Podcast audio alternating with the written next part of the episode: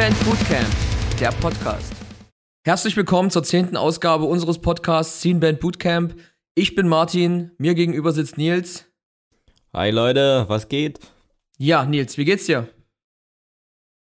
Wir sind aus der Sommerpause zurück, offensichtlich. Genau, aber ich schwitze trotzdem wie ein Schwein, muss ich sagen. Also ich merke nichts von äh, dem Ende der Sommerpause. Es fühlt sich noch an, als wären wir der Sommerpause und äh, wir arbeiten aber wieder wie äh, zur kalten Jahreszeit. Ja. So geht's Irgendwann mir eigentlich. muss man halt mal wieder weitermachen. Ich bin sowieso überhaupt gar kein Fan. Ja, bei mir geht's eigentlich, aber soll ich sagen, ich bin zurzeit relativ viel drinne durch meinen Job und ja, irgendwie geht gerade nicht viel draußen. Diese ganzen Festivals oder die zwei, drei Sachen, die ich mir vorgenommen hatte, sind mhm. vorbei. Und ich wohne ja am Dachgeschoss und es ist ätzend heiß und ich arbeite im Dachgeschoss in einem anderen Haus und es ist dort ätzend heiß. und um von A nach B zu kommen, fahre ich entweder mit dem Fahrrad, wo es ätzend heiß ist, oder ich fahre mit dem Auto, wo es ätzend heiß ist. Also keine Ahnung. Also überall, wo ich hinkomme, schwitze ich eigentlich. Ach so, ich dachte, du fährst, wenn du auf Arbeit fährst, dann wenigstens auch mit einem Doppelstockbus und setzt dich ganz hoch. Genau, oder ich fahre mit den Öffis und irgendjemand äh, hält sich da oben an der Festhaltestange fest und äh, reckt mir seinen Achselfasching ins Gesicht, wenn ich zur Arbeit fahre. und vorher macht er noch alle Fenster zu. genau, genau, wie sich's, wie sich's gehört. Ja, aber bei dir, ihr, ihr seid da jetzt auch mit Leaf im Studio. Das ist doch auch eine richtige Scheiße, da aufzunehmen, wenn es 1000 Grad sind, oder? Auf jeden Fall. Also, ich bin ja sowieso schon kein Fan äh, vom Studio. Also klar, es ist immer chillig, du sitzt halt zusammen, erzählst auch mal viel Scheiße so. Aber es ist halt, gerade für mich, ist es halt Arbeit. Es ist einfach Arbeit. Und ich nehme dafür Urlaub. Und nach der Woche bin ich komplett im Arsch und am Montag geht's dann wieder auf die richtige Arbeit. Und so ist es jetzt auch. Es sind ja sechs Tage, heute war der fünfte. Und auch meine Stimme hat schon richtig gelitten. Aber witzig, Nils. Ich weiß nicht, ob es dir unangenehm ist, wenn ich das erzähle. Falls ja, schneiden wir es raus.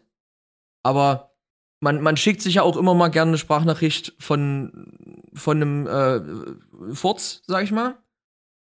Und einer deiner Fürze hat's bei uns in einen Song geschafft. Okay. Aber ihr habt, ihr habt jetzt, ihr habt jetzt keinen krassen Stilwechsel vollzogen, oder? Nee, wir machen jetzt nicht sowas wie guter Lachs, aber das Ding war, Christoph hat gerade so ein Beat gebaut und meinte, oh, keine Ahnung, ey, da fehlt noch irgendwie was Organisches. Und dann habe ich gesagt, also was Organisches habe ich auf jeden Fall auf dem Handy. und dann habe ich ihm da zwei Sachen geschickt und dann hat er, hat er sich da ein bisschen was raus, äh, rausgepickt und hat das so bearbeitet, dass du es halt kaum merkst. Also man hätte es schon noch wenn das jetzt irgendwie krass präsent wäre, hätte man es schon noch gemerkt, aber es ist halt so total unterschwellig. Und da hast du so, so Teile dieser Audiodatei gehabt, wo er dann so, so gesagt hat, oh, also da ist ja noch eine richtig geile Hi-Hat drin. Oder das, das, ist eine, das ist eine Snare, richtig bauchig so. Ah, oh, geil. Ähm, äh, ich hatte ja eigentlich gehofft, dass ihr äh, einfach meinen Furz gesampelt habt und dann auf den Bass geladen habt. Das wäre natürlich auch noch äh, Next Level gewesen.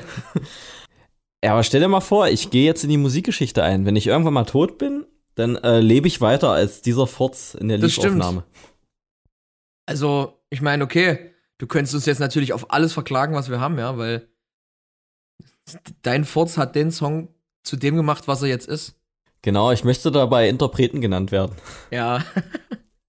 weil ich äh, da am Arsch mitgespielt habe. Oder als Feature, wenn wir das jemals äh, dann bei Spotify hochladen. Genau, hier, äh, hier, I put the S in Bass. So. Bass, meinst du? Bass ist ein Barsch. den, ja, äh, den, den geschenkten Barsch schaue ich ja auch nicht in. Oh. Richtig gut. Ja, auf jeden Fall, wie gesagt, Studio für mich immer Hölle. Und ja, kommt noch dazu, ist es halt asozial warm. Ey, das glaube ich. Gestern lag ich in der, in dem großen Aufnahmeraum, lag ich einfach auf dem Boden, auf dem Teppich, weil da ist eine Klimaanlage drin und es war so geil da, ich bin da nicht mehr rausgegangen. Ey, richtig gut. Aber das ist doch bestimmt auch wieder, lass mich raten, einer macht was und alle anderen liegen nur in der Soße. Und ähm, ja. Ja, das ist halt. In einer Band, wo du Gitarre spielst und singst, wahrscheinlich äh, alle anderen außer du. Ja, schon. Also ich habe auch Max einmal was einspielen lassen. Ja, aber für den Prozess und Veränderungen und so ist es schon cooler, wenn die anderen dabei sind.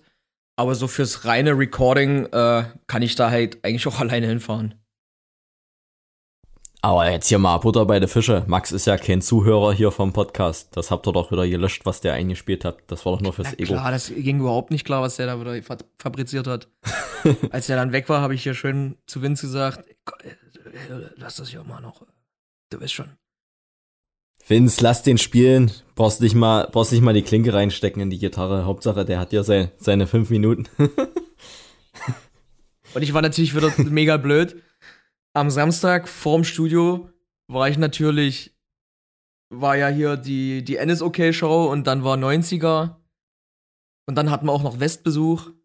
oh, Da kommt ja dann alles zusammen.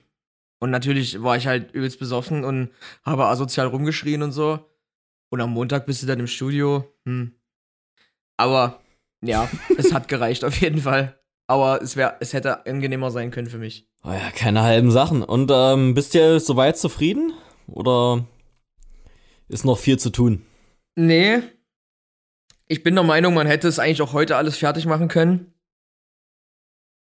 Ja, man hat sich immer mal ein paar Sachen aufgehalten oder, keine Ahnung, hätten wir zum Beispiel gestern eine Stunde länger gemacht und heute noch eine Stunde länger gemacht oder so, hätten wir es vielleicht auch geschafft. Also eigentlich sind jetzt nur noch für drei Songs Harmonien singen auf dem Plan und dann noch ein paar Kleinigkeiten, die ausgebessert werden müssen. Aber dann, dann war's das. Ich bin auf jeden Fall auch echt mega zufrieden. Die sind jetzt auch, ich würde mal sagen, soundtechnisch ein bisschen experimenteller und auch sehr, sehr unterschiedlich in sich. Und haben auch nicht mehr so unbedingt dieses, dieses A, B, A, B, C, B Schema, was man so kennt. Hm. Ja, aber ich finde es sehr, sehr geil. Auch wie es geworden ist, hat nochmal richtig was ge gebracht, so. Na gut, jetzt, äh, jetzt müssen hier die ganzen, ähm, wie sie alle heißen, die ganzen Andreasse und die ganzen Jacquelines, die müssen jetzt ordentlich den Kram kaufen, wenn der rauskommt, denn. ja, das kann noch eine Weile dauern, aber, aber ja. Immer kaufen, kaufen, kaufen. Kaufen, kauft rein. Ähm, Wo Ja, wir gerade bei Kaufen wo wir sind. bei, bei, bei Kaufen sind, das ist ja jetzt der, der Willst du gerade denselben selben Übergang schlagen? Ja, ich habe schon vor zehn Minuten habe ich in meinem äh, Kopf gedröselt so, Alter, jetzt hier Martin im Studio, Martin Ja. macht irgendwas im Studio, das wird dann verkauft, kaufen. Wir sind beim Kaufen. Sale, sale, sale. sale. Dann versuchst du hier schon die Überleitung zu machen. Ich quatsch einfach noch weiter zehn Minuten über das scheiß Studio. Genau, ich habe schon so diese Dollarzeichen in den Augen und diese Alarmsirenen, ding, ding, ding, ding, ding. Ja, aber nee, wir sind äh, viral gegangen, würde ich jetzt mal sagen. Alter, richtig. Äh, ey, hilf mir mal kurz auf den Sprung. Ich habe heute nicht in letz oder heute hatte ich früh drauf geguckt. Da war doch dieser Post bei Scene Band Bootcamp, der hatte weit über äh, 500 Likes und du bist doch der Herr der Insights, der hat doch bestimmt keine Ahnung 10.000 Leute erreicht oder Ich hab mir ja gerade offen, pass auf. 581 Likes. Wenn man das mal so vergleicht mit Posts, die wir sonst so absetzen, die haben ja so, sag ich mal, wenn es gut läuft, 50. ja eine Verzehnfachung. Äh, hätte ich nicht gedacht. Der hat halt, wie gesagt, diese 581 Likes, 60 gespeicherte Inhalte, 34 Kommentare. Ich habe dann irgendwann die Kommentare ausgeschalten. Und 3200 erreichte Konten. Okay, das ist allerhand. Äh, hätte ich nicht gedacht. Also ich hätte schon gedacht, dass das so, ähm, so von vier, fünf Freunden geteilt wird und alle so, ja, ist geil, aber das es äh, so rumgeht, hätte ich jetzt äh, nicht erwartet. Äh, vielleicht äh, sollte man auch nochmal ausholen. Ähm, wir befinden uns ja gerade in der Situation, dass äh, für Shows äh, nicht genug Tickets gekauft werden und das betrifft an mancher Stelle auch unsere eigenen Bands und ähm, Martin hatte da mit einem Posting äh, darauf aufmerksam gemacht und ähm, das wurde zu unserer äh, äh, demütigen Überraschung wurde das dann äh, sehr viel geteilt. Ja, also im Prinzip war das ja wirklich nur das Ding, dass wir irgendwie darauf aufmerksam machen wollten, dass das All-Stars, wenn dort der Vorverkauf nicht genutzt wird, dass das Ding eventuell kippen könnte. So, und dann habe ich mit Nils halt so geredet, wie könnte man das jetzt nach außen tragen. Am besten ist halt, finde ich, transparent zu sein. So, und dann haben wir uns darauf geeinigt, dass wir das machen sollten. Und dann habe ich mir aber so gedacht, dann habe ich gesagt, hier, ich würde das und das schreiben. Wie findest du das so? Und dann habe ich mir aber so gedacht, wenn ich das jetzt auf meinem privaten Account mache, das, das wäre irgendwie so Influencer-mäßig und da habe ich eigentlich nicht so Bock drauf. Und deswegen habe ich dann gedacht, dann nutze ich halt diese Mini-Plattform, die wir hier haben mit Scene Band. Und das passt ja auch thematisch komplett dazu. Und dann haben wir das gepostet. Dass das, was jetzt daraus geworden ist, hätte ich nie im Leben gedacht. Ja, das auf jeden Fall. Und es ist ja jetzt auch nicht nur auf die Oster-Show gesehen. Es betrifft ja eigentlich kannst dir sagen, fast alle Shows, die irgendwie gerade abgehen. Ja, klar. Aber das war also eben nur für uns, das war eben nur für uns der Trigger, sage ich jetzt mal. Genau. Ja, ja, genau. Aber ich sage jetzt mal. Sonst hätten wir das ja nicht jetzt gemacht, so. Zu dem Zeitpunkt. Aber ich sage jetzt mal, ähm, den Post hätte jetzt eigentlich jeder für jede Show fast absetzen können. Es sei denn, du, äh, keine Ahnung. Genau. Äh, spielst bei den Ärzten oder so. Und das hat mich ja gerade so gewundert, wie viele Leute das geteilt haben, was, was für Leute das geliked haben. Äh, also schon auch irgendwelche Musikgrößen aus unserem Genre, sage ich jetzt mal. Und dann denke ich mir, ihr findet das jetzt krass und, und, und teilt das und, und supportet das, aber wir können doch nicht die Ersten sein, die auf die Idee gekommen sind, das mal nach außen zu tragen, weil das ist ja jetzt für, für andere Leute noch viel mehr ein Problem, als es für uns ist. Weil die davon leben müssen. Genau, also ich meine, wenn bei uns eine Show abgesagt wird, das ist jetzt erstmal ungeil und irgendwie traurig und ähm, das äh, will sich ja auch keiner so, aber ich stelle mir jetzt vor, wenn da mein, ähm, ja, meine, mein, mein monatliches Gehalt irgendwie davon abhängt, dann wäre das ein Abfuck sondergleichen so. Und ich habe, äh, keine Ahnung, mit diversen Veranstaltern dazu die Woche gesprochen und viele meinen, du hast zwar Themen, die äh, das überleben gerade und aber auch Themen, die raus, äh, die das über gar nicht überleben so und ähm, das ist total schwierig, da jetzt eine ne Regelung ab äh, zu abzuleiten. Aber du kannst sagen und das überschneidet sich so ein bisschen mit dem, was ich so von allen Veranstaltern aus allen Genres gehört habe du hast jetzt diesen Herbst ungefähr einen äh, Vorverkaufsrückgang von 30 Prozent. Und man kann jetzt so sagen, äh, überdurchschnittlich gut laufen so ein bisschen die jungen Indie-Pop-Rap-Themen, wo jetzt halt so die Kiddies hingehen, die, ich sage jetzt mal, vielleicht eher auf ihr Geld scheißen als der 30-, 40-jährige Konzertbesucher, der vielleicht doch schon ein bisschen die Kohlen zusammenhält, einfach weil, weil er irgendwie mehr im Leben steht, vielleicht so, keine Ahnung.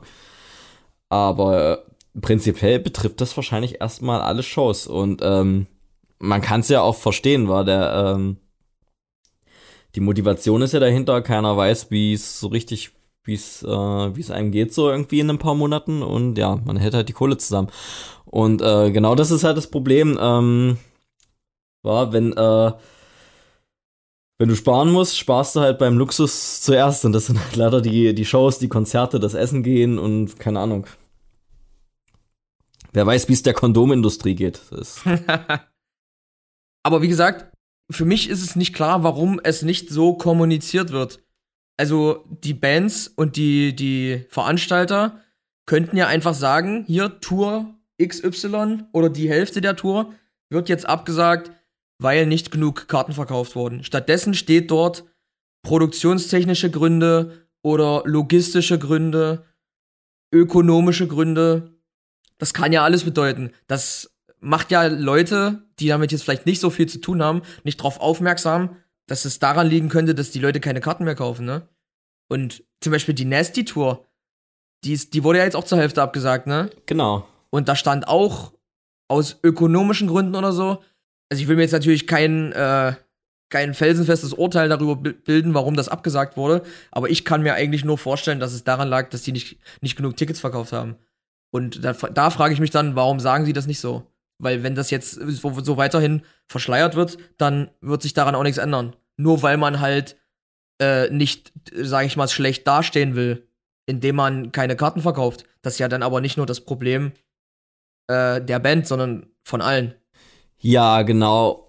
Und was du gesagt hast, so diese ökonomischen Gründe oder wirtschaftlichen Gründe etc., Ähm, da hat sich ja schon jemand Gedanken gemacht. Ich habe jetzt bei uns auf Arbeit habe ich gemerkt, dass äh, viele Shows abgesagt werden und da wird sowas nicht mal gesagt. Da heißt es einfach nur, äh, hier Show XY, nichts verkauft. Nehmt die Show einfach mal von eurer Seite runter. Also da weißt du so richtig, so richtig klammheimlich irgendwie so äh, sich so ähm, ja, äh, einen Fisch gemacht von der Party so. Ja. Und ähm, ich glaube, da, wie gesagt, also abseits von unseren kleinen Kapellen, ich glaube, da schwimmt schon immer so ein, e so ein, so ein Ego mit bei vielen. Ähm, wahrscheinlich im, in der Popkultur noch viel, viel, viel mehr als irgendwie im, ich sag jetzt mal, im Metal, wo ja echt vieles auf, äh, keine Ahnung, ähm, ja, Image aus ist. Und da ist es natürlich ein Neckbreaker, wenn du sagst, irgendwie, ja, ich verkaufe, ich verkaufe keine Karten, aber irgendwie der andere Popkünstler verkauft Karten. Und dann, ähm, ich glaube, da ist so dieses Haifischbecken ist, glaube ich, da noch viel größer als jetzt, keine Ahnung, im Hardcore oder Metal oder wie auch immer du das nennst. Ähm, ja, aber ich bin auch prinzipiell auch der Meinung, man, äh, ich glaube, so Bands wie uns fällt da kein Zacken aus der Krone, wenn du sagst, man hat keine Karten verkauft, weil weiß nicht, also ich irgendwo muss man halt auch sagen, hier keine Ahnung, man man weiß ja, wo man steht, klar, wenn ähm, wenn in einer Woche äh, Architects, Parkway Drive und Bring the Horizon in Leipzig spielen und als viertes Spiel Inner Space dann äh, werden die Leute sich wahrscheinlich äh, denken, ich äh, lass Inner Space mal aus, weil die von hier sind und wahrscheinlich hier wieder spielen und ähm, dann äh, muss ich mir halt leider aussuchen, war. Also und dann, ähm, was ja leider so ist, wie es ist, aber dann muss, kann man doch einfach sagen, man hat nicht genug Karten verkauft und das ist doch eigentlich ähm, macht doch eher auf das Problem aufmerksam, als zu sagen, na hier, keine Ahnung, Sprit kostet 10 Cent mehr, wir können uns nicht leisten, 100 Kilometer zu fahren. Ja, genau, so sehe ich das ja auch. Und äh, wie gesagt, es ist ja, das Problem geht ja jeden an. Es ist ja nicht so, dass jetzt zum Beispiel, wenn es jetzt bei Nasty so war, dass nur Nasty keine Karten verkauft. Das ist ja eben nicht so. Und vor allem auch äh, auf einem gewissen Level, wo man sich denken würde, dass es da nicht so ist. Wie bei denen zum Beispiel. Oder die äh, Architects, die haben jetzt auch ihre USA-Tour abgesagt. Genau, die haben, glaube ich, auch so richtig krass, aus, wie du bereits sagtest, aus produktionstechnischen Gründen und keine Ahnung, hier, äh, die Logistik ist zu teuer geworden, was wahrscheinlich zum Teil auch stimmt, also kann ich mir vorstellen.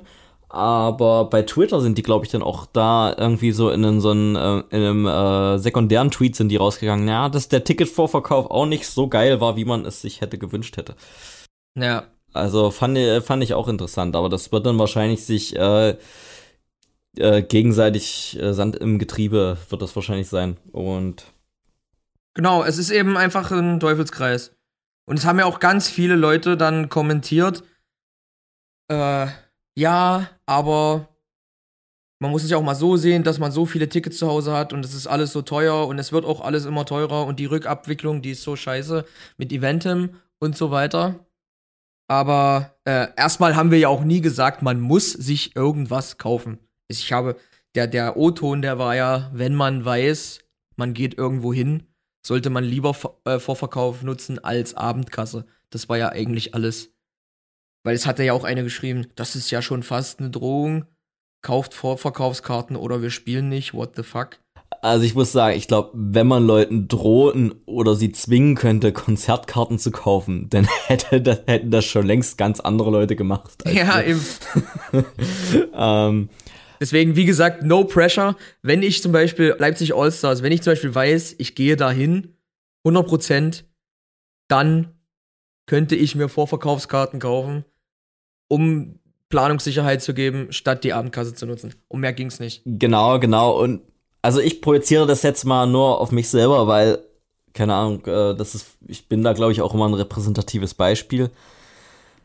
Bei mir ist zum Beispiel so, keine Ahnung, in drei Wochen ist irgendeine Show und ich weiß jetzt schon, ich will die unbedingt sehen. Und solche Fälle gibt's natürlich auch. Ähm, und ich bin dann jemand, der dann auch gerne mal so sagt, ach, ich sehe ja nirgendwo Low-Ticket-Alarm und so weiter. Ich mach das morgen, ich mach das morgen und so weiter. Also ich bin da selber äh, nicht äh, nicht frei von Kritik. Ich kaufe auch Karten, wenn ich sie kaufe, viel zu spät. Und ähm, ja, Das äh, versuche ich mir jetzt einfach auch abzugewöhnen und äh, um vielleicht auch nochmal auf die Sache mit Eventim zurückzukommen, da habe ich zum Beispiel auch die Erfahrung gemacht, äh, die sind halt leider Marktführer und alle meckern darüber rum, aber wenn du dann Tickets nicht bei Eventim verkaufst, dann heißt es wieder, mh, hm, ich krieg nirgendwo Tickets, ich finde den Vorverkauf nicht, das ist hier irgendeine so Seite, wo ich nicht weiß, was geht und so weiter. Also äh, wir bieten für viele Shows auch so zum Beispiel, keine Ahnung, Karten bei Eventim an und Kontingente dann bei einem äh,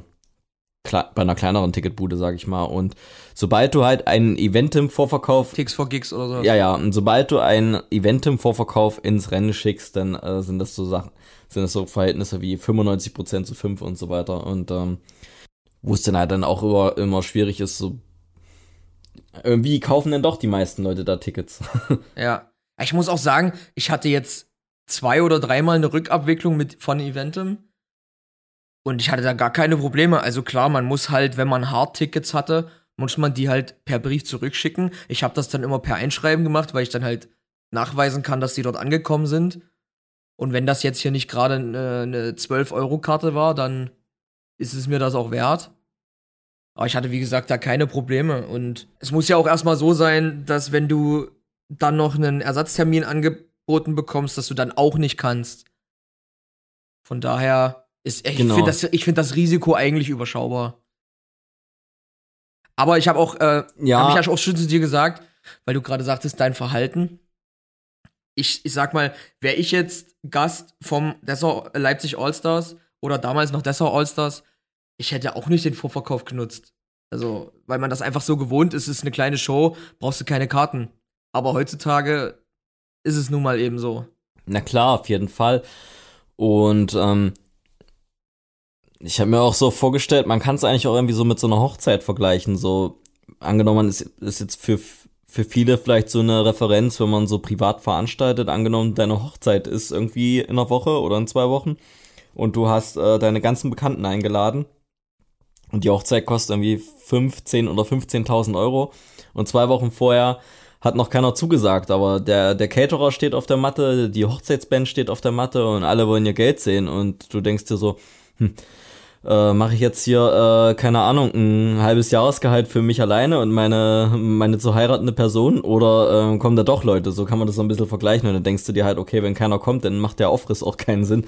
Und genauso denken sich jetzt halt äh, alle Veranstalter so, na, lohnt, das, lohnt sich das hier, äh, keine Ahnung, äh, einen riesen Aufriss zu machen für, für die wenigen Leute und dann verbrennst du da halt noch Geld für einen eventuell nochmal für einen Pandemiewinter, wo keiner weiß, was passiert, wo, äh, keine Ahnung, noch überhaupt keine ähm, Überbrückungsgelder irgendwie äh, angekündigt bestimmt sind.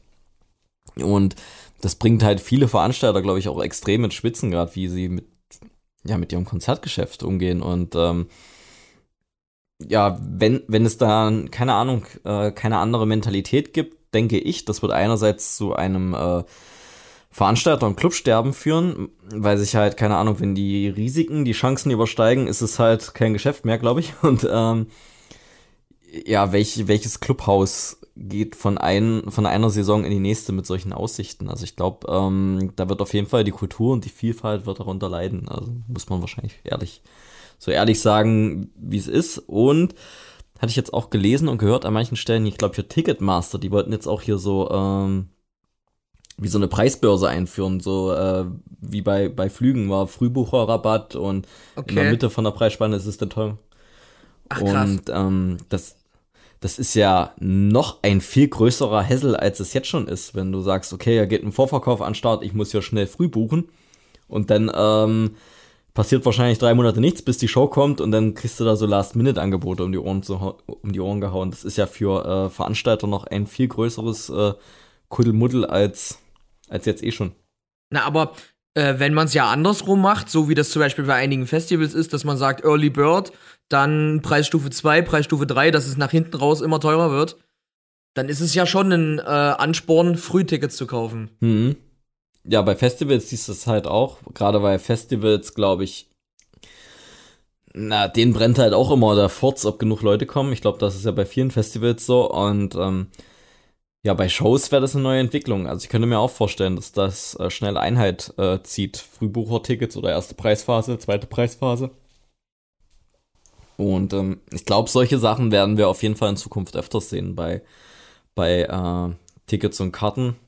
Und ähm, ja, ich denke nicht, dass Konzerte aussterben werden, aber ich glaube, dass die äh, Konzertindustrie wird auf jeden Fall da kreativer und schaut halt, wie sie da irgendwie auf den grünen Spike kommen, also die, die es überleben werden. Und ähm, ich könnte mir aber schon vorstellen, die, die es überleben, sind dann die großen Konzerne, die denn da das Ellenbogenfett haben und äh, mhm. das Budget, das an den Start zu bringen. Aber boah, diese ganzen mittelständischen und kleinen Veranstalter, also das, wie wollen die da mithalten mit, mit der Industrie? Also da, ich glaube, da bricht halt auch die, die Zeit der Konzerne an. Tja, es sei denn, der Staat lässt sich irgendwas einfallen. Das wäre ja aber wahrscheinlich eine extrem große Überraschung. Ich, ich weiß nicht, also es, wenn du jetzt mal so schaust, äh, wenn, wenn jetzt der Staat, die, die Stadt oder der Bürgermeister oder wer, whatever, wenn die von Kultur reden, dann meinen die äh, Theater und äh, keine Ahnung, äh, was ist ich, äh, Ballett. Klassik erleben. Äh, ja, äh, da, da spricht doch die Stadt von Kultur, die reden doch da nicht von äh, verzerrter Gitarre. Ähm, ja. Also ich glaube, da, da ist in Deutschland auch noch so eingestaubte äh, Ansichten von Kultur, was da zu retten und was da zu fördern ist. Also da erwarte ich auch keine Wunder.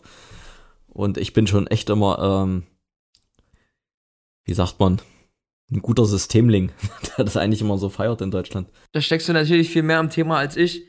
Aber man, du, du hattest ja auch schon, das schon mal angedeutet, man muss sich dann natürlich auch darauf einstellen, dass die Konzerte insgesamt teurer werden, sowohl für den Zuschauer als auch äh, für die Betreiber. Ja, also es ist ja, es ist ja schon allgemein eine, eine Entwicklung, die du jetzt so die letzten zehn Jahre beobachtest. Ich habe neulich hier meinen äh, Schrank aufgeräumt und da habe ich eine Karte gefunden, 2004, Blink 182, 21 Euro hat er das Ticket gekostet oder 24 Euro. Irgendwie, da, da siehst du heute nicht mal, keine Ahnung, nenn mir jeder verrauchte Metalcore-Band, die äh, 150 Leute zieht, die spielen für mehr. Ja. Oder Architects, die, ich glaube, die Karte kam über 60 oder so. Also da hast du ja dann, äh, keine Ahnung, eine 300-prozentige Steigerung irgendwie äh, von äh, Ticketpreisen von letzten 15 bis 20 Jahren. Und ja, einerseits ist es ja auch irgendwie fair, irgendwie jeder, der an der Show irgendwie einen Handschlag macht, der soll ja auch genauso sein Geld kriegen wie äh, jeder andere Mensch. Jetzt, äh, keine Ahnung, wie, wo wir angefangen haben, irgendwie äh, 300 Euro für die Band und dann schlaft hier auf dem, äh, schlaft hier auf dem Backstage-Fußboden zwischen Glasscherben und Catering-Resten. Äh, das ist ja auch schon äh, eigentlich gut, aber ja, da kann sich halt auch keiner mehr leisten, irgendwie viermal die Woche wegzugehen und sich Geballer reinzuziehen. Voll die schwierige Entwicklung. Am Ende leidet halt die, die Vielfalt und ähm, wahrscheinlich dein, äh, deine nächste Lieblingsband wird vielleicht nicht deine Lieblingsband, weil sie sich vorher auflöst, weil die keiner mehr bucht, weil es halt äh, die Umstände zu teuer sind. Am Ende hätten sich jetzt, keine Ahnung, My Chemical Romance wären die heute keine Ahnung, in den Startlöchern hätte man zu denen gesagt, Alter, ihr habt nur 150 statt 200 Karten verkauft. Ich buche euch nie mehr. Ciao. Und dann sagen die sich, okay, lösen wir uns auf. Bringen wir The Black Parade halt nicht raus. Ja. Fahren wir halt Domino's Pizza. Was soll's? Ja, klar, es ist halt schon irgendwie so Angebot und Nachfrage, aber viele Künstler, Bands, Sängerinnen, whoever, äh, keine Ahnung, viele brauchen halt irgendwie ihre paar Jährchen im Underground, um zu reifen, um dann halt, keine Ahnung, äh, äh, was ins Rollen zu bringen. Und ich glaube, viele von, von diesen Akteuren werden halt verraucht quasi durch die aktuelle Entwicklung. Und das ist halt schade, glaube ich. Ja klar, wenn die Leute dann nur noch zu Taylor Swift und äh, Billie Eilish gehen und keine Kohle mehr haben, um sich kleinere Bands anzugucken. Ja, aber ich glaube, aber egal ob du äh, Taylor Swift bist oder Nils Sackewitz, ähm, irgendwer muss, muss mal sagen, ich, ich gebe dir eine Chance. Und ähm, wenn die Chancen sehr widrig sind und selten, dann äh, wird auch eine Taylor Swift nicht groß. Okay, vielleicht sie noch, aber die zwei, drei anderen, die danach kommen, nicht mehr. Ja, gut, aber ich meine ja, jetzt ist sie ja groß. Ähm. Ein Glück. Das, äh, die Schäfchen haben wir noch ins Trockene gekriegt. Ja, krass. Es wird, es wird spannend bleiben. Auf jeden Fall haben wir erstmal einen richtigen Erdrutsch ausgelöst in der Musikszene mit unserem krassen Posting. Ja, aber Martin, du liegst doch bestimmt schon wach ins, äh, im Bett jede Nacht und überlegst, was, was kannst du als nächstes äh, lostreten. Was wird mein nächster großer Coup? Genau, genau. Ohne Scheiß, also, das war ja wirklich überhaupt nicht die Idee dahinter. Äh, natürlich krass, dass es, dass es so geteilt wurde, aber es ging mir irgendwann nur noch richtig aus Schwein. Ich habe dann die Benachrichtigung ausgestellt, dann irgendwann die Kommentare. Naja, es ist dann halt krass, wenn Leute das dann irgendwie so als persönlichen Angriff irgendwie auffassen, so ich muss jetzt Tickets kaufen oder irgend Haben auch einige, klar. und irgendwer im Internet sagt jetzt, da, da ist so ein Typ im Internet, der sagt, es werden nicht genug Tickets gekauft. Was denkt der, wer ist den? Äh, zerreiß ich jetzt erstmal in der Luft. Ja, so war es dann an den letzten zwei Tagen. Am Anfang war das Feedback durchaus äh, durchweg positiv so. Aber dann kamen irgendwann die kritischen Stimmen, wobei Kritik natürlich absolut okay ist und auch willkommen und äh, damit habe ich mich dann auch auseinandergesetzt. Aber wenn, sobald es dann irgendwie so in das Trollen übergeht, so wie dieser eine Account da überall kommentiert und nur vollgespammt und sah auch alles nach, nach Fake aus irgendwie, ja, da wird's dann irgendwann sinnlos. ja, da gibt's ja dann auch keinen Diskurs mehr. Das ist ja dann auch einfach nur so ein so ein Vollschütten mit so einer äh, Kontrameinung. Ich meine, was Genau. soll das? Oder einem die Worte dann im, im, im Mund umdrehen oder falsch deuten oder was auch immer.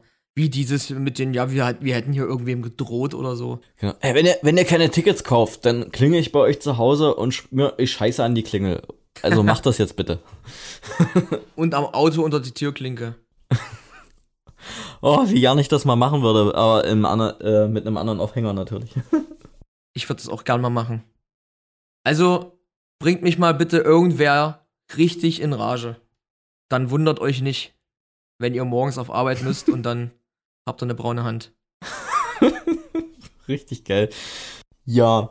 Nee, auf jeden Fall, äh, vielleicht, vielleicht kann man dazu noch sagen, äh, ja, liebe Leute, falls ihr zuhört, wenn ihr jetzt schon wisst, ihr wollt im Herbst auf eine Show gehen, ihr habt das Geld und äh, brecht euch da nicht finanziell im Nacken mit, dann äh, kauft vielleicht ein Ticket, geht auf kleine Shows, geht auf Shows, ähm, genau, es ist ja jetzt, ich meine, ähm, die Künstler, die verkaufen ja jetzt nicht Türscharniere, es ist ja Kultur, das ist vielleicht, ja, man, man, man tut ja da was für, für Geist und Seele, also.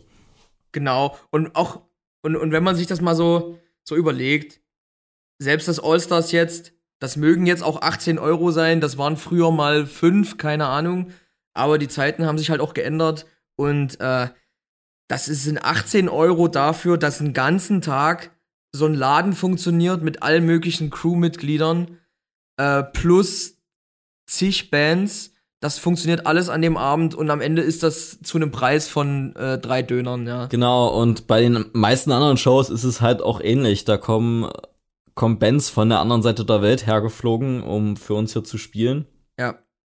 Und äh, es ist klar, dass sowas dann halt leider 20, 30 Euro kosten muss. Ich meine, wenn man es nicht hat, hat man es nicht und dann sollte man auch nicht hingehen oder sich irgendwie verschulden oder, keine Ahnung, einen Monat äh, Nudeln mit Ketchup essen, aber keine Ahnung, wir alle haben irgendwie unsere zwei, drei Shows, wo wir unbedingt hinwollen und wo ich 2019 noch gesagt hätte, ach, scheiß auf die 5 Euro mehr, ich gehe an die Abendkasse und ähm, ja, das war, vielleicht kann man das irgendwie alles so ein bisschen vorausschauender äh, gestalten und gibt dann halt den äh, der nächsten Lieblingsband ein bisschen Sicherheit. Bei mir hat das Corona-Thema auf jeden Fall bewirkt, dass ich wieder viel mehr Sachen so mitnehme, wie sie so fallen.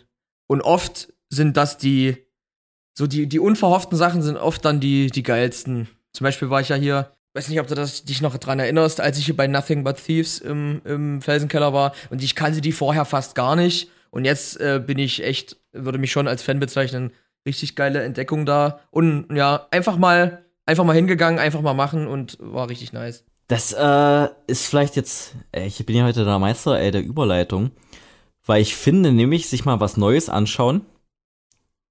Da, also wenn du eh mit so Low Expectations zu einer Show kommst, wirst du auch mal viel leichter beglückt. Mhm. Also dieses, ich will jetzt nicht sagen typisch deutsch, ich glaube, das gibt es in vielen Ländern, aber deine Lieblingsband spielt, und das ist auch völlig okay und völlig in Ordnung, also keine Kritik, aber viele Leute wackeln halt jedes Jahr zu ihrer Lieblingsband, wenn die spielt. Wie gesagt, völlig okay. Und ähm, habe ich auch lange Zeit gemacht. Ich habe es mir dann irgendwann abgew abgewohnt, abgewöhnt äh, bei manchen Shows, weil ich mir so denke, eigentlich machen die immer dasselbe. Also ich schaue mir lieber mal was Neues an so. Und ähm, ich kenne das von vielen Freunden, Bekannten, auch aus der Familie. Ähm, wenn Band XY spielt, ich sag jetzt mal, Billy Talent ist ein gutes Beispiel. Da wird zu jeder Billy Talent Show wird da gerammelt und die ziehen das einfach immer wieder durch, glaube ich. Ich bin eine Zeit lang mitgekommen und ich fand die Show war immer relativ gleich. Oder noch ein viel besseres Beispiel. A Day to Remember, die seit ihrem Homesick-Album immer dieselbe Show abfackeln. Und ähm, das ist irgendwie nicht schlecht, aber pff, da wird doch niemand überrascht. So, also da ist doch das Geilste, wenn du da noch einen guten Support hast und ähm, den du da entdeckst. Aber ja, also ich bin auf jeden Fall da ein Fan, äh, zu sagen, ja, ich gebe hier mal ein Thema eine Chance, wo ich vielleicht sonst nicht hingegangen wäre. ich finde, das sind wirklich immer die geilsten Shows. Ich war auch mal bei äh, Tiny Moving Parts im Felsen, auch im Felsenkeller. Und äh, ich, ich kannte die natürlich, aber ich war jetzt nicht so krass Fan oder so. Und dann war ich bei der Show und die haben mich so geflasht. Ich finde, es gibt kein äh, geileres Gefühl, als wenn du mit so richtig low expectations, wie du schon sagtest, zu so einer Show gehst und dann richtig weggeblasen wirst, als wenn du zu deiner Lieblingsband gehst und es ist immer dasselbe und hinter dir denkst du dir, naja, ja, war halt, war halt gut so, aber ja, habe ich jetzt auch schon dreimal genauso gesehen. Ja, genau. Also, und vielleicht um da auf das Thema der Folge auch drauf zu kommen, ähm, also für mich sind da auch schon richtig äh, Lieblingsbands dran flöten gegangen an diesem Effekt. Unser Thema nämlich heute Bands, die früher mal geil waren und jetzt scheiße. um es mal ganz primitiv zu, äh, auszudrücken, wie wir, wie wir halt so sind. Genau, also Scheiße ist vielleicht, ja, man kann schon sagen, Scheiße. Die sind beschissener geworden. Das ist relativ.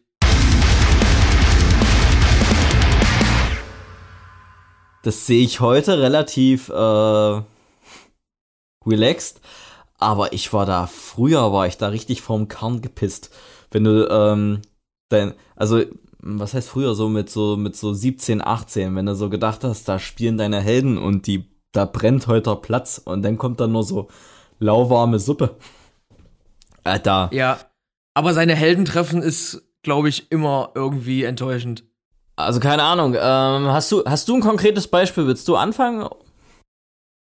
Was was hat dich so richtig? Ja. Was hat dich was hat dich so richtig abgeholt als äh, als Young Martin und wo wurdest du denn so richtig hart äh, enttäuscht und? Ich habe so viele, aber da fällt alles auch so ein bisschen unter eine Kategorie fast.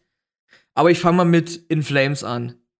Oha. Hat man ja jetzt schon das Thema. Ich war ja, ich war ja brennender In Flames Fan, so, ich sag mal, späte 2000er, Mitte, späte 2000er fing's bei mir erst an, aber dafür halt richtig dolle und dann immer jedes Konzert mitgenommen, manchmal auch zwei, zum Beispiel in dem einen Jahr, da waren wir bei In Flames in Leipzig und Berlin.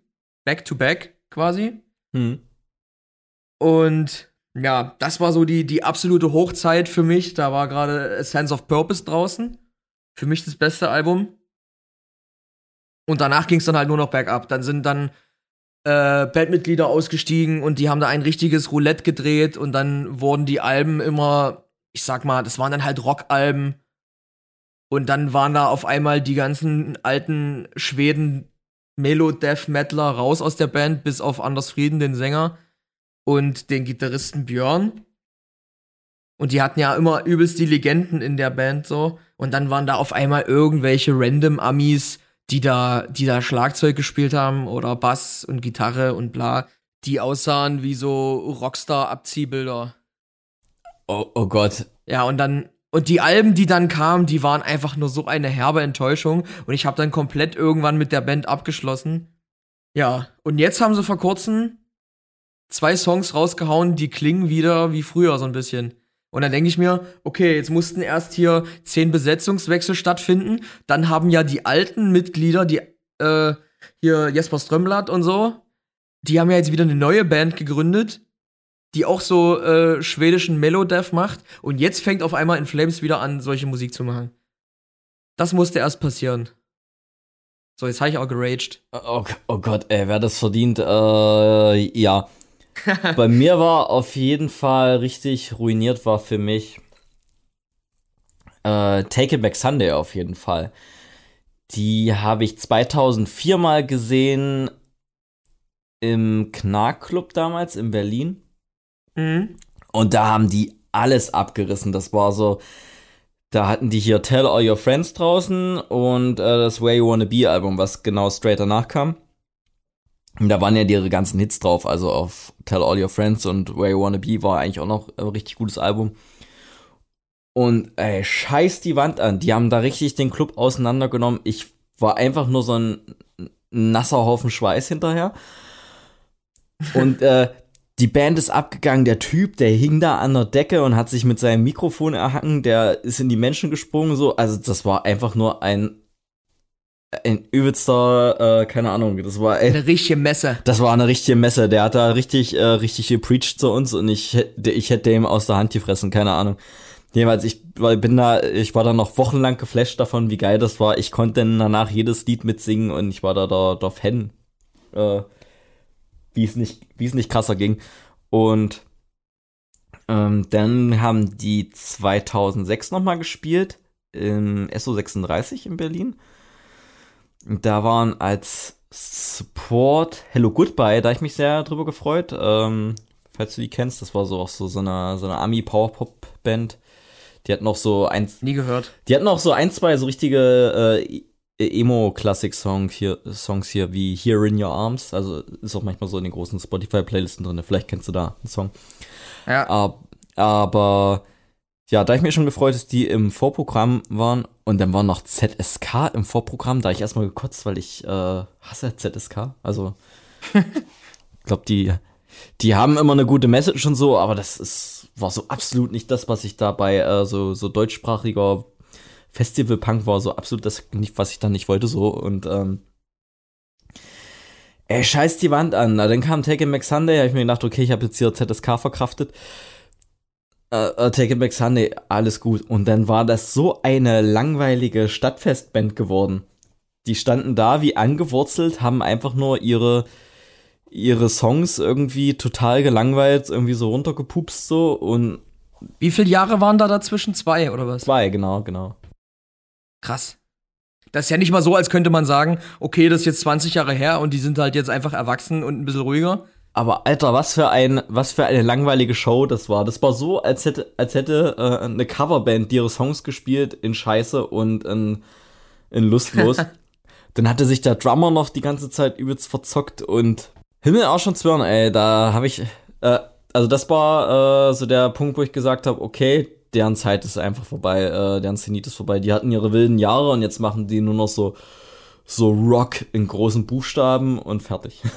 Ja, aber sowas, also ohne das jetzt natürlich genau beurteilen zu können, aber sowas wirkt für mich dann immer so äh, wie der Unterschied zwischen, ey, ich hab da, das ist meine Leidenschaft, ich hab da übelst Spaß dran und das ist jetzt mein Job und ich muss damit einfach nur Geld verdienen und ich spiele halt jetzt hier äh, 15 Shows in zwei, äh, in drei Wochen und dann fahre ich wieder nach Hause. Genau, auf jeden Fall. Aber da habe ich ziemlich gekotzt, dann habe ich die nach äh, Jahren nochmal gesehen und dann war das genau dasselbe und ey, wozu? Keine Ahnung. Also ich höre mir da die alten Alben, höre ich immer noch gerne, aber boah, ich finde die Band war dann so, so nichtssagend und keine Ahnung, vielleicht sehe ich die irgendwann nochmal und ähm, ist wieder besser, aber ich glaube, da geht's nicht mehr. Da ja. geht nichts mehr ab so.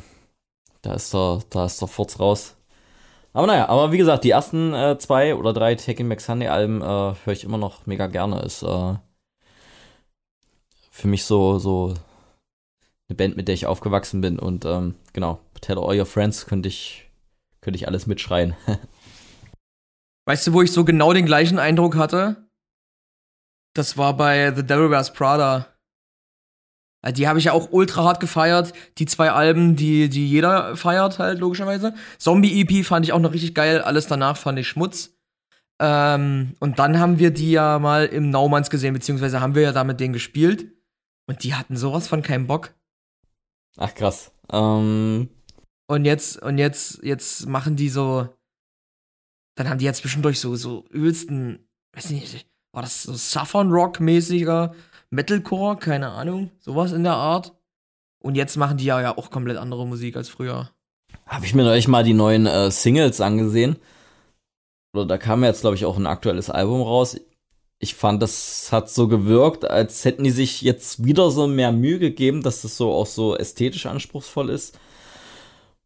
Boah, ich finde aber, da ist trotzdem einfach die Luft raus. So, also das ist jetzt nichts, wo ich jetzt sage, boah, die, die haben wieder Biss. Ja. Und da war es auch früher ja so, die waren ja gefühlt nie in Europa. Ja. Ich habe die mal auf dem Mainstream gesehen, da waren die noch geil. Und dann, wie gesagt, Naumanns, ich glaube 2017 oder 2016.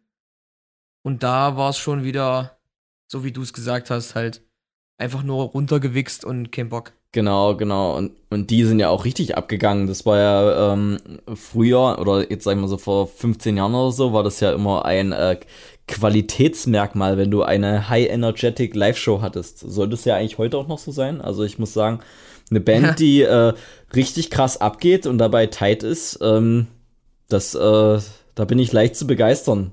Klar, die reisen mit. Also, keine Ahnung, auch die Band muss jetzt nicht unbedingt meine Lieblingsmucke spielen, aber wenn die, wenn ich sehe, die Band fühlt das und äh, die äh, reißen sich da den Arsch auf fürs Publikum, ey, dann ähm, finde ich, äh, dann bin ich da auch leicht zu begeistern. Also da kann man mich schnell um Finger wickeln mit. So. Und äh, Genau. Und genau das Gegenteil davon eben, wenn du merkst, okay, die Band, die macht das jetzt, weil sie das machen müssen. Und dann so schnell wie es geht, ab nach Hause. ja, na da ist halt, da ist halt auch kein Blumentopf mitzugewinnen. Gerade jetzt hier bei, bei der Konkurrenz und alle, alle zwei Jahre gibt's eine neue Welle an neuen Hype-Bands so, da bist du ja schneller ausgeschissen, als du gucken kannst. Und ähm, ja, genauso, genauso ging's mir ähm, bei Taking Back Sunday vor allem. Aber hast du zum Beispiel auch sowas gehabt, dass du eine Band gefeiert hast? Ich sage jetzt mal vielleicht so ein Jahr, anderthalb Jahre und danach nicht mehr hören konntest, weil es irgendwie nur so eine, so eine Blitzaffäre war? Eine Blitzaffäre. Ja. Wo du jetzt sagst, Alter, das habe ich, da, das habe ich hoch und runter gehört, aber irgendwie, keine Ahnung, jetzt kann ich es nicht mehr hören, weil es irgendwie, keine Ahnung, da hatte ich mal, da sind sie mal mit mir durchgegangen. Ja, ich glaube, äh, Muse. Ich habe das so mit, mit 18 oder so. Da habe ich die übelst hoch und runter gehört. Aber wenn ich mir das heute so anhöre, da kann ich echt, also zwei Songs kann ich noch, kann ich noch geil finden. Hm. Aber dann war's das auch. Und die neue Musik, die die machen, ist auch so, so ultra langweilig. Ach krass, nee. Oder was, was, was, was so ein kleinerer, kleinere Band ist oder so ein neuerer Bezug ist. Kennst du Thornhill? Ja, ja, Thornhill kenne ich, genau. Spielen auch, glaube ich, in Leipzig in. Eigentlich eine Metalcore-Band aus Australien. Und die haben halt so ganz normal Metalcore mit, mit Clean-Gesang gemacht. Und so ein, so ein bisschen, also jetzt nicht so der klassische Metalcore, sondern einfach modern. Und, und jetzt haben die ein Album rausgebracht und der singt da, witzigerweise, so als wäre er der Sänger von Muse. Und das passt so null, finde ich. So richtig übertrieben theatralisch und alles passt überhaupt gar nicht. Also richtig krasser Style Change. Und dann ab dem Moment dachte ich mir, what the fuck, was, was machen die? Geil, geil. Da- Das ist natürlich, äh, ja, wenn, wenn so Bands einen U-Turn vollziehen in ihrer, in, in ihrer Mucke und man isst es halt gar nicht ab. Das ist dann natürlich auch immer äh, Salz in der, in der Wunde. Ja. Na, hattest du denn da ein Beispiel für diese kleine Blitzaffäre? Äh, ja, also da habe ich. Da habe ich, glaube ich, viele. Also ich habe viele Bands, die ich auf so. So über, über eine Phase von einem Album richtig gefeiert habe und danach mu musste ich feststellen, ich war eigentlich eher Fan vom Album als von der Band. Ja. So ging es mir ganz. Äh, bei The Main ging es mir ganz dolle so. Da war ich Riesenfan von diesem American Candy Album. Ich weiß nicht, ob du das mal gehört hattest. Da waren richtige Hits drauf und danach war das eigentlich alles nur noch auch nur noch runtergewichst, so fand ich. Ähm, dann ähm, habe ich eine Zeit lang dieser ganze Melodic Hardcore Trend, den habe ich mal eine Zeit lang mitgeritten. Mhm. Also weißt du noch, wo ihr so so äh, Hundredth, For the Fallen Dreams, uh, It Prevails, und wo die irgendwie It Prevails, oh, die waren so geil. Ja, wo die, wo die Bands irgendwie gefühlt mal so anderthalb Jahre alle gleich klingen. Wo ich heute sagen muss, eigentlich finde ich nur noch äh, It Prevails finde ich eigentlich nur noch geil, die alten Sachen. Und Counterparts finde ich heute noch geil, aber die klingen auch jetzt nicht mehr so wie früher. Da kann ich jetzt zum Beispiel dieses erste Counterparts-Album Profits, das kann ich zum Beispiel auch nicht mehr hören, weil das für mich so übelst diese 2010 Melodic Hardcore-Schiene ist wo irgendwie alle. Das habe ich gefeiert und ich kann dafür alles danach nicht mehr feiern. Ah, okay. Genau. Ich finde die jetzt, also ich weiß gar nicht, wie die neuen Singles habe ich leider noch nicht gehört, aber ich fand ja dieses äh, von Counterparts Tragedy Will Find Us. Das fand ich. Kann auch sein, dass die jetzt wieder geile Mucke machen, aber kennst du das, wenn du einfach da nicht mehr rankommst oder es auch gar nicht mehr probierst? Ja, also wie gesagt, ich fand das damals geil, dann, dann zwischenzeitlich ein paar Jahre so total belanglos. Weil, weil auf diesen Profits, da waren halt die Riffs auch noch ein bisschen ausgefrickelter und das fand ich geil. Und irgendwann war es dann halt nur noch eben dieser äh, Melodic Hardcore, dieser klassische. Ja, und dann hat es mich halt einfach überhaupt nicht mehr interessiert. Und wenn die jetzt geile Mucke machen, dann kann das sein, aber ich werde es nicht rausfinden. Ja, man muss ja auch dazu sagen, es kommt viel zu viel Musik raus. Man kann auch nicht alles abchecken. Ja. Mir werden auch voll oft Sachen empfohlen, wo ich einfach nicht die Zeit habe, das zu hören, oder ich habe es einfach nach, einer, nach einem Tag wieder vergessen, dass das irgendwie so auf der Agenda steht. Mhm. Und dann höre dann hör ich so manchmal Sachen so nach zwei Jahren und denke mir, scheiße, das war ja richtig gut. Wie soll ich da gepennt? So ging's mir mit, äh, mit Movements ging's mir so. Wie ist denn hier das Album hier? Viel, viel Something, viel Nothing? Oh, keine Ahnung. Wo ihr äh, Pink Cloud Summer und so weiter drauf ist. Das hat, jeder hat das in seiner Insta-Story drauf gehabt und ich dachte mir, Alter, was für eine Scheiße, spammt mich nicht voll. Und dann habe ich äh, mir das irgendwann mal auf einer, äh, auf einer langen Autofahrt, habe ich mir das mal ange angeguckt und ich hätte heulen können, so schön war das. Ehrlich? Ja, ja, das. Äh, ich, also ich habe mir das, ich habe mir das auch nie reingezogen. Äh, mach das auf jeden Fall mal. Also ich habe das auch für die letzte Hype-Scheiße gehalten, die einfach nur alle feiern. Und äh, dann ist mir da, dann wurde mir da echt das Herz gebrochen im Auto. Das passiert mir echt oft, dass ich da richtig late to the party bin, weil ich denke, das ist einfach nur Hype. Genau, das dachte ich auch bei Turnstyle. Und dann habe ich mir das irgendwann gegeben und fand es richtig nice. Oh, Turnstyle bin ich wieder raus, muss ich sagen. Also, ähm, echt, ja? Also ich fand hier Nonstop Feeling fand ich fand ich richtig richtig geil. Und jetzt ist neue Album ist ja absolut omnipräsent, muss ja sagen. Und äh, objektiv gönne ich das ja auch der Band, dass da irgendwie so eine übelste Hardcore-Club-Band, dass die da sogar jetzt eher so, wie sagt man, äh, Mainstream-Recognition hat. Ja klar, die waren ja hier sogar bei irgendwelchen Late-Night-Shows. Genau, genau. Aber irgendwie hat's mich nicht abgeholt und ich konnte es aber nicht richtig verorten, was mich gestört hat so und ich dachte schon, dass es bei mir so reines Gatekeeping ist und äh, so wollte ich es aber auch nicht stehen lassen. Und da hat neulich jemand gepostet, dass es, ähm, wenn der Disney Channel eine Hardcore-Band suchen würde, dann wären das Turnstyle. Und ich fand genauso hat's äh, hat's das eigentlich getroffen. Ich finde ja eigentlich, dass da Knocked Loose passen würde, allein aufgrund der Tatsache, dass der Sänger klingt wie Mickey Mouse. Ja, gut, der Vergleich ist auch gut, aber bei Knockloose finde ich halt wieder, da sticht der Sänger halt mit seiner Mickey Maus Schreistimme halt irgendwie raus aus den ganzen Bands, die alle nur tief growlen, so. Ja. Äh, auf der anderen Seite natürlich stechen auch Turnstyle raus mit ihrer, mit ihrer Funkiness zwischen allen Bands, die einfach nur so, so growlen und Hardcore Punk spielen. Also, da sieht man dann halt auch irgendwie, dass so Hardcore auch irgendwie nach Pop-Regeln irgendwie so ein bisschen funktioniert. Warst du eigentlich mal, ich glaube, das Thema hat man schon mal. Aber Bullet for My Valentine war nie deins, oder? Nee, nicht so richtig. Also ich gebe zu, wo ja hier, ähm, wie ist das erste Album The Poison rauskam? Wo die halt Emo waren. Genau. Also ich habe mir das damals nicht auf die Fahnen geschrieben, dass ich die höre, weil die schon so ein bisschen so, äh, die haben so geplant gewirkt vom Radio. Aber ich muss halt sagen, dass ich da manche Riffs schon geil und eingängig und catchy fand. Also ich fand's auf jeden Fall nicht scheiße, aber das war eine Band, mit der hast du nicht hausiert, aber ich fand's schon äh, Heimlich habe ich es schon gehört. also ich habe echt hart mit denen hausiert. ja, ich weiß nicht, wann kam, wann kam das Debüt raus? 2006, oder? Sieben hätte ich jetzt gesagt, aber ich kann noch mal schnell gucken. Bullet for my Valentine. Oh, da habe ich auf jeden Fall, da hatte ich ähm, gerade so meinen mein, äh, mein Fuß bei Metalcore nicht. Fünf sogar. Fünf? Ach, ach du Scheiß. Fünf. Ja. Oder Und das war halt richtig so Metalcore und Emo und der Emo-Look auch. genau, Dann kam Scream and Fire. Fand ich auch noch richtig geil. War ein bisschen Metalcoreiger, bisschen weniger Emo. Aber noch richtig geil. Und dann ging die Scheiße los. Dann wollten sie auf einmal irgendwie Metal sein. Äh, um, um das, was weiß ich, wem zu beweisen. hm. Und dann sind sie für mich so irgendwie völlig in die Bedeutungslosigkeit abgedriftet. Und dann klang irgendwie jedes Album gleich für mich. Und da sind sie bis heute. Ja, die sind ja jetzt so eine, so eine typische Radio-Metal-Band, einfach nur so, wo, wo dein Onkel Rolf sagt, äh, Metal im Radio, Hard Rock. Da, da, da.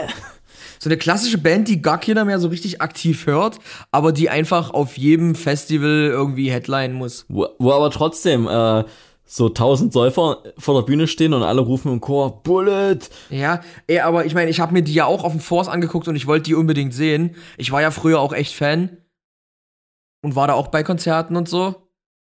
Und jetzt äh, habe ich mir die halt angeguckt und wenn die neuen Songs kamen, da hat sich halt jeder angeguckt und dachte sich, hm, okay, und wann, wann kommt jetzt hier Tears Don't Fall und All the Things I Hate? Oh ja, oh ja. Ey, aber stell dir vor, du wärst Manager der Band und dann trittst du da die Backstage-Tür ein und sagst so, ey Leute, ich habe die Idee, äh, schmeißt das Set über Bord und spielt einfach nur im Loop zwei Stunden lang den Chorus von Tears Don't Fall. Ja, ist echt so. Äh, Und dabei regnet's. genau, und die, und die Menge reißt denen das Merch aus den Händen, äh, wie sonst was. Was ich auch richtig ruined fand, war mal äh, For the Fallen Dreams. Die habe ich auch richtig gefeiert auf ihrem ersten Album und Oh. auch nur auf ihrem ersten Album. Obwohl ich das heute auch nicht mehr so. Also die Produktion ist halt absolut von gestern. Ist das Relentless? Nee, das war das zweite Album. Das erste war Changes. Da habe ich die richtig gefeiert. Ach ja, genau, genau, genau. Kann ich heute auch nur noch so nostalgisch hören, weil die Produktion absolut für einen Eimer ist und ähm, aber das äh, hat- war damals so richtig, richtig mein Vibe und die wurden dann auch so mit jedem Album wurde das irgendwie immer ausgelutschter und äh, mehr so Scheiße für die Masse. Und den hast du dann auch live immer angesehen, dass, es auch, dass die auch überhaupt keinen Bock hatten. Also die waren da für mich auch relativ schnell ruined dafür, dass ich die, äh, das, dafür, dass ich die eigentlich mal gut fand, so. Aber nette Typen. Ähm, Wie die dann live drauf waren, das hatte ich ja schon mal in der einen Folge erzählt. Wie viel Bock die da noch drauf hatten. genau, genau. Aber ja, aber dieses eine Album habe ich auf jeden Fall gefeiert und danach ging es halt auch äh, all, all downhill from here, so auf jeden Fall. Day to Remember, auch perfektes Beispiel eigentlich. Oh, ja, also keine Ahnung, da die ersten zwei, drei Alben, ey, richtig, richtig zur richtigen äh, äh, Zeit am richtigen Ort gewesen mit der Mucke. Und ähm, ich bin ja jetzt erst wieder auf so auf das neue Album gekommen, weil das so ultra viel Shit hatte im Internet, weil da jeder äh, das äh, geroastet hat. Dann habe ich mir das angehört und das war ja auch übelste Scheiße. Also, das ist ja dann einfach nur so, so, äh, Radio-Rock mit einem Breakdown hier und da mal. Das ist ja eigentlich wie Linkin Park. Ja, gen- Das wurde ja auch irgendwann nur noch Radio Rock. Ey, ich war richtig krasser Fan bei den ersten beiden Alben. Äh, hier Meteora, Hybrid Theory. Das war richtig, richtig, richtig geil. Und dann wurde es halt ultra hart Mainstream. genau, genau. Ähm, Warst du da? Da warst du nie so richtig into, oder? nee, Linkin Park nicht so. Also ich fand dies äh, hier Hybrid Fury, das fand ich immer geil. Dann, ähm, ich war ja als, äh, als Jugendlicher war ich auch übelst der harte Gatekeeper, äh, Gatekeeper und äh, dann äh, hatten die da, glaube ich, mit äh, Jay-Z ihr Crossover-Album und dann äh, war mir das alles zu, zu, äh, zu unstraight so und ähm, dann bin ich lieber bei meinem, äh, bei meinem Punk denn geblieben. Oha. Aber richtig äh, ruined war für mich auch ab irgendeinem Punkt auch Architects zum Beispiel. Die habe ich zum Beispiel auch bis Zeitpunkt X ultra gefeiert. Da äh, ging nichts. Da waren die für mich äh, äh, der Thron. Ja. Und ähm, da gab's aber nicht wie bei Tech and Back Sunday, so die, da wo mich der Blitz getroffen hat, wie scheiße das geworden ist. Die sind für mich einfach auch nur immer egaler geworden. So. So, so langsam. Also war dann nie so, wo ich gesagt habe, jetzt sind sie aber schlecht, aber ja, keine Ahnung, so, wenn ich jetzt vergleiche, so vor zehn Jahren, oder zehn Jahre? Oh, ich glaube, ich, glaub, ich habe die schon, äh, seit 2007 höre ich die und äh, da ging für mich nichts drüber, denn immer egaler geworden, so was ich die bei Hollow Crown, was ich die da gefeiert habe und äh, Ja, gut, okay, ja. Aber ich muss sagen, ich war da noch richtig, richtig lange dabei. Erst äh, so jetzt, wo man halt merkt, dass Tom nicht mehr dabei ist, finde ich, ist es schon sehr, sehr anders geworden. Und zwar immer noch cool, aber es ist halt einfach nicht Architects. ja, also keine Ahnung, wenn du jetzt eine neue Single von denen laufen lassen Aber jetzt, warte mal kurz, sorry. Ja. Aber wenn du jetzt hier zum Beispiel noch 2016 All Our Gods Have Abandoned Us, der war, das Album war noch richtig nice. Ja, Holy Hell fand ich nicht mehr so gut. Also ab 2018 ungefähr war ich dann auch nicht mehr so Fan, aber Ja, also ich glaube, da war das auch noch, da war das auch noch, he noch heavy, oder? ja, Genau, also ich fand, was ich halt bei denen nochmal geil war, ich fand, war gerade auf dem Ruin-Album, dass das halt noch ultra rough war und halt auch so ein bisschen so, wie sagt man so, all over the place und so ein bisschen Ecken und Kanten. das war also fast schon noch ein bisschen Mathcore-mäßig, was die da gemacht haben. Oh, das hat mir damals, äh, das hat mich da richtig bedient, ey, und das, dann, äh, ja, die sind dann halt auch größer geworden, also so die Entwicklung war auch immer cooler. Ich habe mir jetzt auch irgendwie mal neulich die neuen Singles angehört, so das fand ich war auch äh, richtig, richtig Linkin Park, so. Ja. Aber Hollow Crown war schon echt Perfektion damals, fand ich. Oh, das war ja auch einfach nur, äh, einfach auch nur Geballer die ganze Zeit. Werde ich, werde ich auch noch mal hören, äh, wenn wir hier nachher auflegen. Aber auch wunderschön trotzdem die Gesänge. ja, also da kann, da kann man auch mal ein früher war alles besser da das. Genau, und da finde ich halt, in die Kerbe hauen auch alle krassen Pop-Punk-Bands, die ich früher gehört habe. Also so Blink, Sum 41, The Offspring. Wenn die heute Alben rausbringen, das holt mich absolut nicht mehr hinterm Ofen vor. Ja, das ist eigentlich, deswegen äh, hatte ich vorhin noch gemeint, ich habe dann bei vielen Bands festgestellt, dass ich eher Fan von, Fan von einem Album war, als von der Band fast. Ähm, weil von vielen Bands hörst du Mhm. dann irgendwie so ein, zwei Alben und die sind dann halt die Messe und dann ist halt auch der Zug abgefahren. So, weil der, der, der Künstler sich irgendwie weiterentwickelt oder du dich weiterentwickelst. Ja, also wenn jetzt hier Blink, Sum 41, also keine Ahnung, alle, ha- alle, alle Musik geschrieben, die ich irgendwo als meine Lieblingsmusik bezeichnen würde. Ja, wenn die heute ein neues Album rausbringen, oh, keine Ahnung. Was, was wollen die, wa? Naja, sollen sie es machen. Genau, und ähm, auch wenn jetzt Blink irgendwie in Leipzig spielen würden, ich wüsste jetzt nicht, ob ich hingehen würde. So, ja. Zumal ja jetzt auch hier mit Matt Skiba und so, der mag ja auch gut sein und alles, aber das, der kann für mich bleiben, wo der Pfeffer wächst. Da, das ist was Persönliches. Ja, Tom war halt echt mein Hero als, als Jugendlicher so. Aber du musst doch selbst mit, äh, wie sagt man, äh, dieser Sound vom Blink, der war ja eigentlich immer aus, auszumachen, dass Tom eigentlich eine recht hohe Stimme hatte und Mark hatte eine Baritonstimme. Und mit Matt Skiba haben die jetzt einfach zwei Baritonstimmen und dieser schöne Kontrast ist eigentlich weg. So, das macht eigentlich viele, was viele Songs ausgemacht hat. Ja, Ja, und richtig Bock haben die ja auch gleich. die Kuh müssen die melken, bis es nicht mehr geht. Genau. Völlig klar. Genau. Und würden die morgen hier in Leipzig spielen, da ein paar Leute wären da schon. Ja. Ey, ich war mega überrascht. Ich habe ja jetzt diese Woodstock-Doku gesehen. Ich war mega überrascht, dass da die Offspring gespielt haben. Ja. Und die haben auch die, äh, keine Ahnung, InSync oder Backstreet Boys Puppen haben die auf der Bühne zerkloppt. Stell dir mal vor, das würde eine Band heute machen. Ja, genau. Stell dir vor, Also allgemein, alles, was dort passiert ist, allge- stell dir vor, das würde heute jemand machen. na, aber stell dir vor, wir würden auf der Bühne einen Pappaufsteller von Harry Styles zerkloppen. Die Leute würden uns, wür- würden unseren Skype fordern. Ja, ist echt so. Dann steht am nächsten Tag hier Papa Styles vor der Tür. genau. Lasst mal Jungen zufrieden. ne? Was hat ihr euch getan? Aber auch relativ, also viele ähm, Ami-Rockbands, mit denen ich noch nie was anfangen konnte, wie zum Beispiel Bush oder Die kenne ich gar nicht. Die waren auch bei der Woodstock-Doku, aber das ist wahrscheinlich auch so eine Band, wo du irgendwie den einen Hit hörst und dir denkst, ah, die sind es. Ja. Ja, Red Hot Chili Peppers ging mir auch so, die habe ich früher auch gehört. Und die haben auch beim Woodstock gespielt. Und da hast du jetzt äh, hier den Schniedel vom Bassisten gesehen und jetzt bist du wieder an Bord. Auf jeden Fall.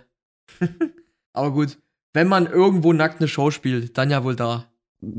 genau, und äh, oder im Four Rooms, da wäre das auch, äh, wäre das auch gegangen. nackten Shorts. Ja, genau. Das war, Ja, das, das, das Woodstock des kleinen Mannes nennt man das ja auch. genau, das war hier die Oase äh, in der, äh, in der Frömmlichkeit. Nee, Red Hot Chili Peppers kam ich auch nie ran. Also, ich fand die nie scheiße. Die waren ja eigentlich auch instrumental, war das immer gut, aber da fand ich halt für mich irgendwie immer, wie sagt man so, äh, mit denen konnte man sich nicht identifizieren. Das war irgendwie immer so eine, so eine MTV-Band. Die waren immer nicht, die haben für mich immer keine Kultur trans, äh, transportiert. Ja, die sind sehr unerreichbar irgendwie. Auch als der bei der Doku hier, als da der Veranstalter meinte zu dem Sänger von Red Hot Chili Peppers, hier geh mal raus und sag da mal was, dass die uns hier nicht die komplette Hütte abfackeln. genau, die Stelle habe ich auch Hat er, gefragt. hat, er, hat er auch nichts gemacht. Stattdessen haben sie ja irgendeinen Song gespielt, wo es darum ging, Feuer zu legen. Ja, aber was mich bei denen trotzdem immer gestört hat, die waren nicht reliable. Bei, bei Blink 1999 dachtest du dir, Alter, die sind, die sind meine coolen, größeren Brüder, so wie die möchte ich sein, zum Beispiel. Und äh, dann hast du dich halt auch so angezogen wie die so ein bisschen, aber da war nicht, das haben so Red Hot Chili Peppers haben sowas null transportiert. Obwohl das übelst gute Musiker waren und die übelst viele Hits hatten. Aber ich finde gut, dass der Drummer aussieht wie Will Ferrell. und Will Ferrell ist äh, Ron Burgundy und ich liebe Ron Burgundy. Diese Brücke muss ich jetzt auch mal schlagen. Aber du kannst die Brücke ja auch abkürzen und einfach nur Ron Burgundy feiern und dich so anziehen wie er. Lass einfach mal anziehen wie Ron Burgundy an einem zufällig ausgewählten Tag. genau. Äh, Ein herrlicher Film. Ähm, den, den müssen wir auch mal in unserer, in unserer äh, Scheiß auf Musik, wir sprechen über Filme-Folge, müssen wir das mal äh, rezitieren. Okay, okay. Oh, da, da kann ich richtig viel bringen. Austin Powers auch. Äh, richtig gut. Äh, ansonsten hast du noch eine, eine, richtig, eine richtige Heldenband, die, die richtig in eine, in eine Suppe gespuckt hat. Ich habe noch so ein paar kleinere Sachen. Keine übelste Heldenband. Jimmy Eat World zum Beispiel. Fand ich, also ich habe mir die auf dem Hurricane angeguckt. Und da denke ich mir auch so, bei, bei 90% des Sets dachte ich so, okay, ey, das kannst du auch bei, bei Oma auf dem Kaffeekränzchen spielen. Und dann kamen halt so drei Songs von früher, die ich geil finde. Ach The krass. Middle, äh, The Sweetness und dann noch Bleed American, glaube ich. Mehr haben sie nicht gespielt. Hm. Ansonsten nur irgendwelches, irgendwelches 0815 Gewäsch. Ja, da fand ich war Futures das letzte richtig gute Album. Und ähm, Die sind für mich einfach nur ein Album. ja, und ich fand na Clarity fand ich noch richtig gut. Das hatte noch diesen richtigen 90s Emo-Charme gehabt so. Und danach ist so jede Spur von Identität äh, verflogen. Das ist dann war dann so eine richtige Rockband einfach nur noch die bei KBBL Everything But Rock spielt. Und das sind jetzt einfach nur so alte Männer, die beim Gitarre spielen so mit dem Knie wippen. Ja, genau. Und ähm, so, so ohne jeden Charme und, äh, und Charisma. Also. Ja. Hast du noch was? Ja, das hatte ich bei, äh, bei Fries. Ich weiß nicht, ob du die kennst. Fries. Fries. Ähm, T, T, H, Ach, R. Fries. Ach so, ich dachte hier Fries wie äh, Pommes. Treis. Die sind auf jeden Fall richtig äh, alte Pommes geworden jetzt. Äh, Fritze. äh, da fand ich ja, da ich auch hier diese Alben hier, The Illusion of Safety und The Artist in Ambulance, die habe ich richtig gefeiert. Da waren die noch so ein bisschen heavy. Ja. Die hatten noch hier dieses übelst geile Riff hier bei All, All That's Left hier. Da habe ich die, äh, da habe ich die auch richtig äh, gehuldigt. Und ähm, dann sind die ja so ein bisschen auch so slower und langsamer geworden. Und dann habe ich die bei Blink 182 äh, als Support gesehen, 2010. Und da haben die auch übelste Kaffeekränzchen-Musik gespielt und so nur ruhig und nichts von den alten Sachen. Und da war, da hatte ich, da hatte ich mich gefühlt, als war die ihr einziges Ziel, mich anzupissen mit ihrer Show. Okay. Also ich war mal äh, 2018 oder so, war ich bei Thrice in Berlin. Das fand ich eigentlich ganz geil.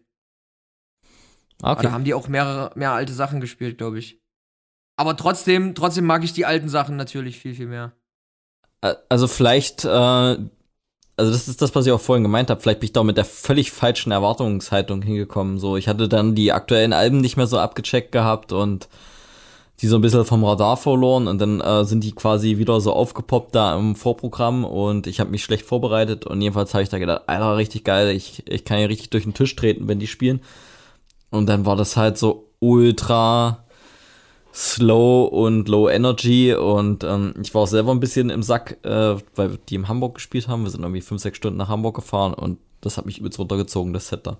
Und da hat noch, da hat noch so ein Mädel vor mir äh, sich hinge hingekniet und vor mir, vor mein, mir vor die äh, Füße gepisst. So. Was? Ähm, da hatten wir, also das war so ein Open Air, wir hatten relativ äh, Plätze weit vorne äh, ergattern können und keiner wollte seinen ergatterten Platz aufgeben. Und äh, dann hat man halt auch die Notdurft da verrichtet, wo man stand. Ähm, Natürlich, man kennt das. ja, aber wer, wer wäre ich, wenn ich mich da aufregen würde? Äh, ich habe das dann einfach ausgehalten. aber es war noch äh, Blink 182 mit äh, Tom DeLong ähm, an den an den Vocals. Da bin ich ja neidisch.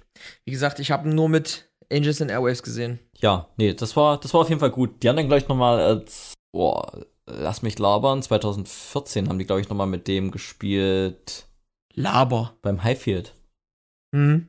Auf jeden Fall, äh, da haben auf jeden Fall äh, Blink 182 haben mit Tom DeLonge mal auf dem Highfield gespielt, in äh, nicht so 1999 und so weiter. Da soll der auch wieder richtig auf Painkiller gewesen sein und so ein bisschen äh, Spastiken im Gesicht gehabt haben. Ach, schön. Habe ich gehört. Scheiße. oh naja, die, die Rockstars, die können's. Tom DeLong auf Painkiller. Na, das ist doch der perfekte Abschluss für die Folge, oder was sagst du? genau, ja. Dann äh, Grüße gehen raus an Tom DeLong. Lass dir deine äh, Painkiller schmecken. Und Ja, falls du das hörst, LG aus Leipzig. Und dann, Friends, danke fürs Zuhören. Wir hören uns bei der nächsten Folge und ähm, ja, lasst euch den. Wenn ihr Bock habt, haut was in die Bierkasse. Lasst einen Kommentar. Wir sind jetzt auf jeden Fall wieder da. Jeden Montag, alle zwei Wochen. Checkt das aus. Bis dann. Tschüssi. Bis dann.